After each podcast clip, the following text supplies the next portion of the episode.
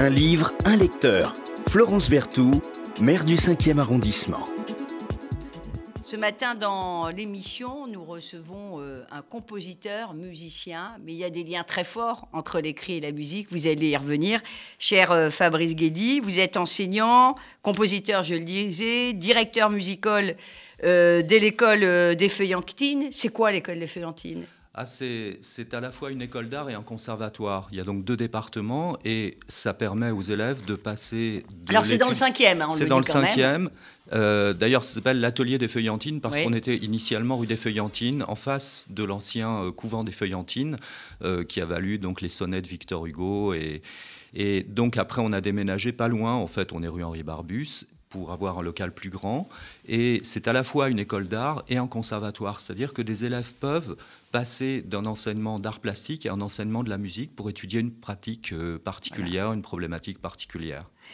Euh, donc vraiment, euh, allez voir un peu cet atelier des, des, feuillantines. En plus, c'est charmant, je dois le dire. Vous avez vous avez été lauréat de la Villa Médicis, c'est pas rien. Enfin, vous, vos œuvres sont interprétées entre autres par l'ensemble intercontemporain. Oui, c'est exact. Donc ça, c'est extraordinaire. Vous avez collaboré à l'IRCAM. Alors pour les auditeurs qui ne connaîtraient pas l'IRCAM, l'IRCAM évidemment euh, est lié à la personnalité de Boulez. Euh, en deux mots, c'est quoi l'IRCAM, euh, Fabrice C'est un, un, acronyme qui veut dire Institut de recherche et de coordination acoustique musique.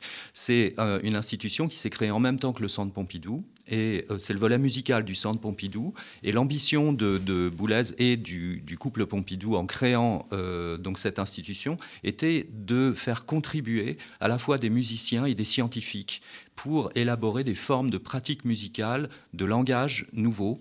Et euh, donc, il y avait une grande place faite aux sciences exactes, aux sciences humaines, en même temps que les mathématiques. Donc, on travaille avec des mathématiciens, des musiciens, des instrumentistes. Évidemment, ça, ça nous, ça nous ramène, Fabrice Guédy, à la pédagogie. Combien, combien d'élèves euh, euh, qui pourraient se mettre à la musique ne, s'y mettent pas parce qu'ils sont finalement euh, rebutés par quelque chose qui leur paraît extrêmement complexe, difficile.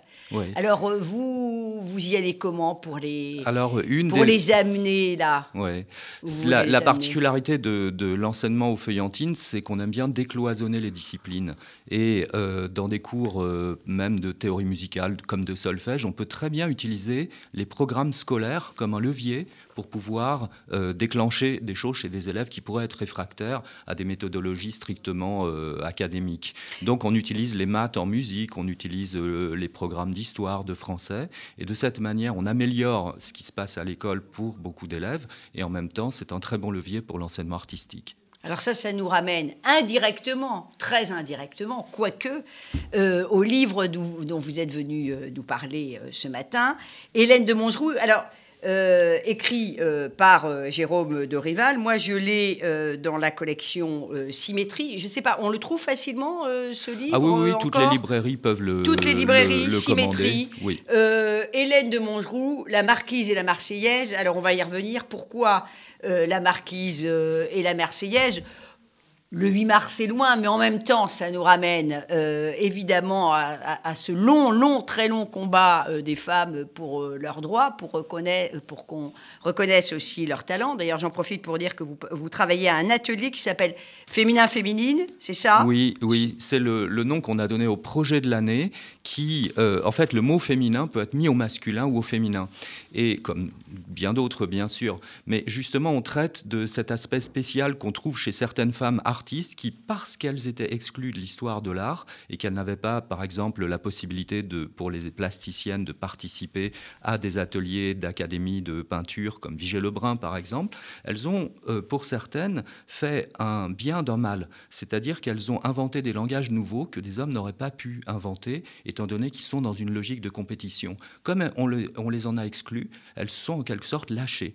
Et on voit fleurir des démarches artistiques complètement novatrices à cause de cette exclusion. Euh, mm, mm, mm. donc Hélène de Mongeroux, Hélène de Mongeroux, elle a été euh, exclue sans être exclue, c'était une grande euh, aristocrate. mais quand on est aristocrate, on n'a pas le droit de jouer en public par exemple. Les conventions sociales, oui. Pour revenir sur votre idée, on fait d'un mal un bien, qu'est-ce qu'elle va faire? Elle, euh, donc, elle joue essentiellement pour elle et dans des salons. Et euh, elle est extrêmement appréciée. On, je ne dirais pas qu'on se l'arrache parce qu'on n'a pas suffisamment d'éléments. On a très peu d'éléments sur sa vie.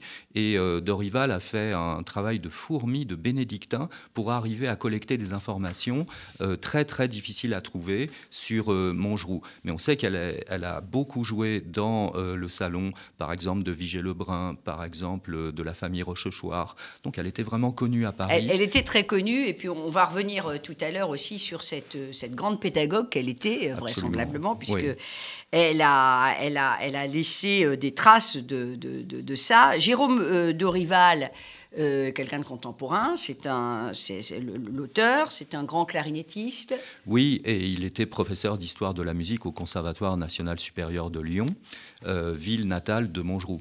Et il a eu beaucoup, beaucoup de prix euh, à ce au conservatoire. Il a fait une thèse de doctorat euh, sur, je crois, la cantate française euh, au 18e. C'est un chercheur, évidemment.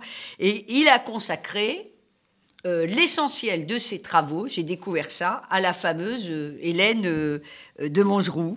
Il va sortir bientôt, dans, les semaines qui viennent, un nouvel ouvrage sur Mongeroux, puisqu'il a continué ses recherches depuis l'apparition du premier. Et il a des éléments nouveaux.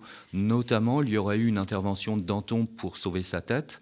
Euh, puisque euh, euh, Alors ça, on va y revenir parce qu'il faut lire, il faut lire ce qui est une, à la fois une biographie, une enquête, et puis, et puis surtout une, un ouvrage sur, sur l'histoire, hein, parce que comme il y a peu de choses quand même sur Hélène de Mongeroux, il est obligé aussi de, de, recontextualiser beaucoup. alors Dorival, c'est un fan absolu de Hélène de Mongeroux. À telle enseigne, il est amoureux d'elle en fait. J'ai lu ça, il, il est amoureux d'elle parce qu'à telle ancienne qu'il a édité ses partitions et il a créé une maison d'édition pour éditer les partitions d'Hélène de Mongeroux. C'est pas de l'amour, ça? Plus que ça, il a même euh, créé euh, récemment une nouvelle revue, Hélène de Mongeroux, qui va sortir bientôt et pour lequel il m'a demandé des analyses d'études. bon, trois siècles après, quand même. Hein. Bon, donc c'est vraiment un amour, une passion qui traverse, euh, qui traverse le temps.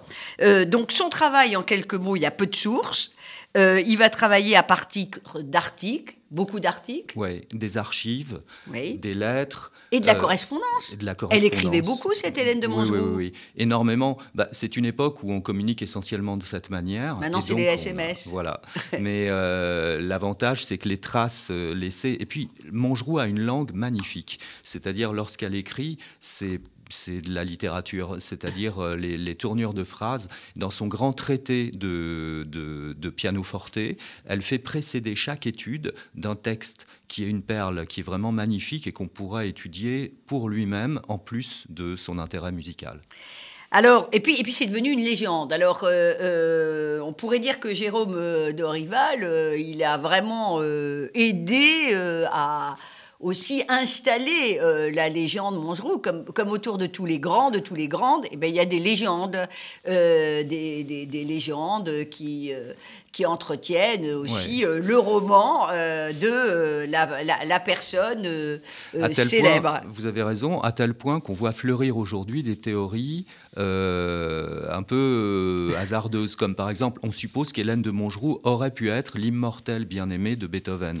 on pourrait être en même temps. Hein.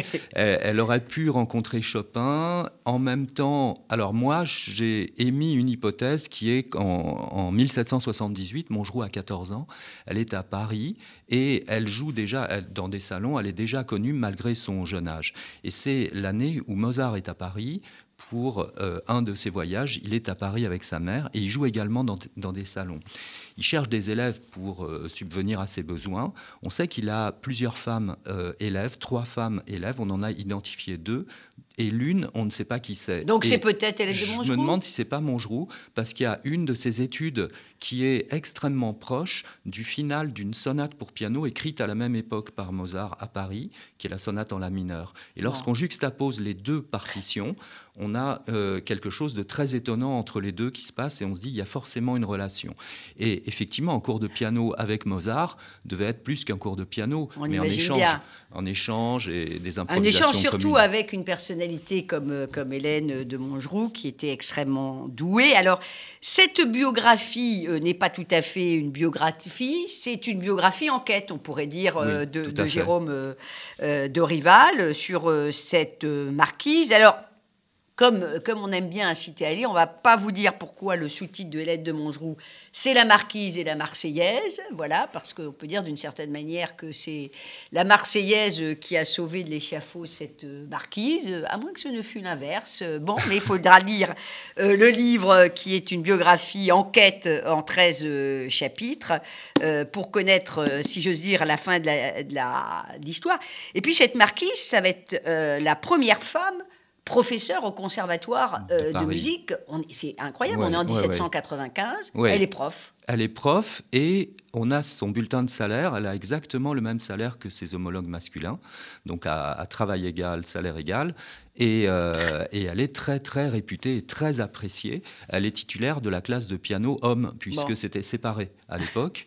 Euh, et, c'est là où elle rédige son œuvre immense qui est à l'origine du piano, pas seulement français, mais allemand, euh, enfin, c'est du 19e mmh. siècle. C'est le cours complet d'enseignement du piano forte.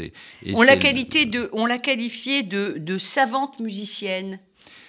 Je trouve que c'est pas très, euh, c'est pas forcément très heureux, savante musicienne. Ça laisse entendre qu'il y a un côté un peu femme savante, alors qu'elle est beaucoup plus, si oh, j'en crois euh, Jérôme de Rival. Oui, oui, oui.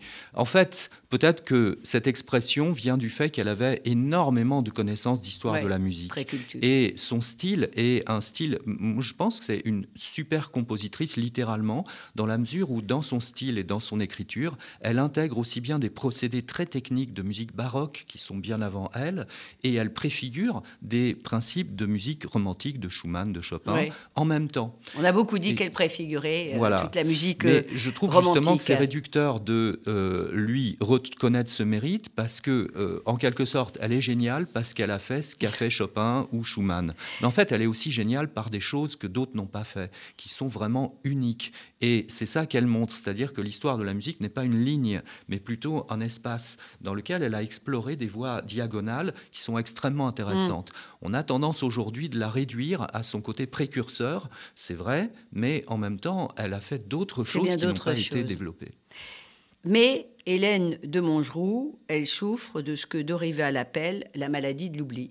Alors, on arrive sur la fin d'émission. Comment vous expliquez cette grande maladie de l'oubli euh, qui ne semble toucher que, euh, que les femmes, ou surtout les femmes? L'histoire de la, le milieu musical. En particulier dans, la musique. Ouais, dans, dans, le milieu artistique, le milieu musical, il faut reconnaître, c'est un des plus conservateurs qui soit et qui tient à ses structures. C'est un peu paradoxal. C'est paradoxal. la musique, c'est l'ouverture, c'est le génie, c'est hmm. le risque aussi. Et là, il n'y a absolument pas de, goût du risque. Non, non, non. Mais euh, justement, euh, le travail de Dorival est fondamental là-dessus. C'est-à-dire qu'il a, il a fait ce travail non seulement pour Mongeroux, mais également pour d'autres femmes compositrices qui, euh, paradoxalement, en leur temps, sont connues, appréciées, reconnues. Et c'est après que le travail se fait au moment où on rédige les histoires mm. de la musique, que là, progressivement, on les élimine. Mm. Dans les premières histoires de la musique qui se sont euh, faites après la disparition de Mongeroux, elle était présente. Elle était présente. Et c'est peu à peu, qu'on la gomme,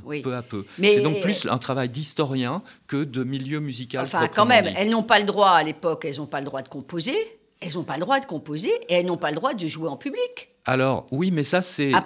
la noblesse n'a pas ne, le fait pas. Les conventions sociales sont telles que un noble, ça serait étrange qu'il joue en public, qu'il donne un concert. Mais pas le droit de composer a priori. Et la composition, c'est vrai que c'est un domaine réservé. C'est un domaine qui est réservé aux hommes. Ouais, les femmes sont plus euh, encouragées à être instrumentistes parce ben que euh, voilà le, le, travail intellectuel de la composition, mais à tel point que même Fanny Mendelssohn a, est à l'origine d'œuvres que son frère Mendelssohn a signées alors que c'est elle qui les avait composées. Euh, donc c'est très étrange. Il y a un côté un peu imposture quand même. Hein, euh, Fabrice Guédy, vous avez combien de, combien de, de, jeunes euh, filles, de jeunes femmes à l'école des Feuillantines et combien de, garçons et d'hommes? C'est quoi à peu près la répartition?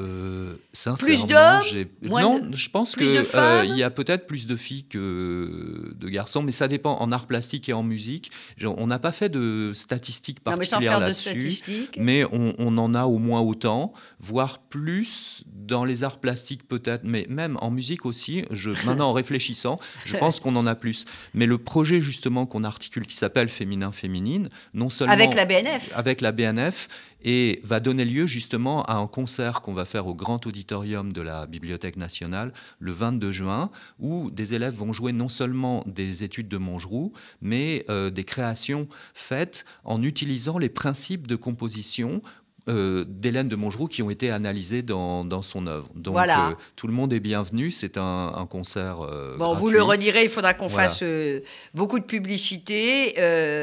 merci d'être venu nous parler d'Hélène de Mongeroux, la marquise et la marseillaise de, de Dorival.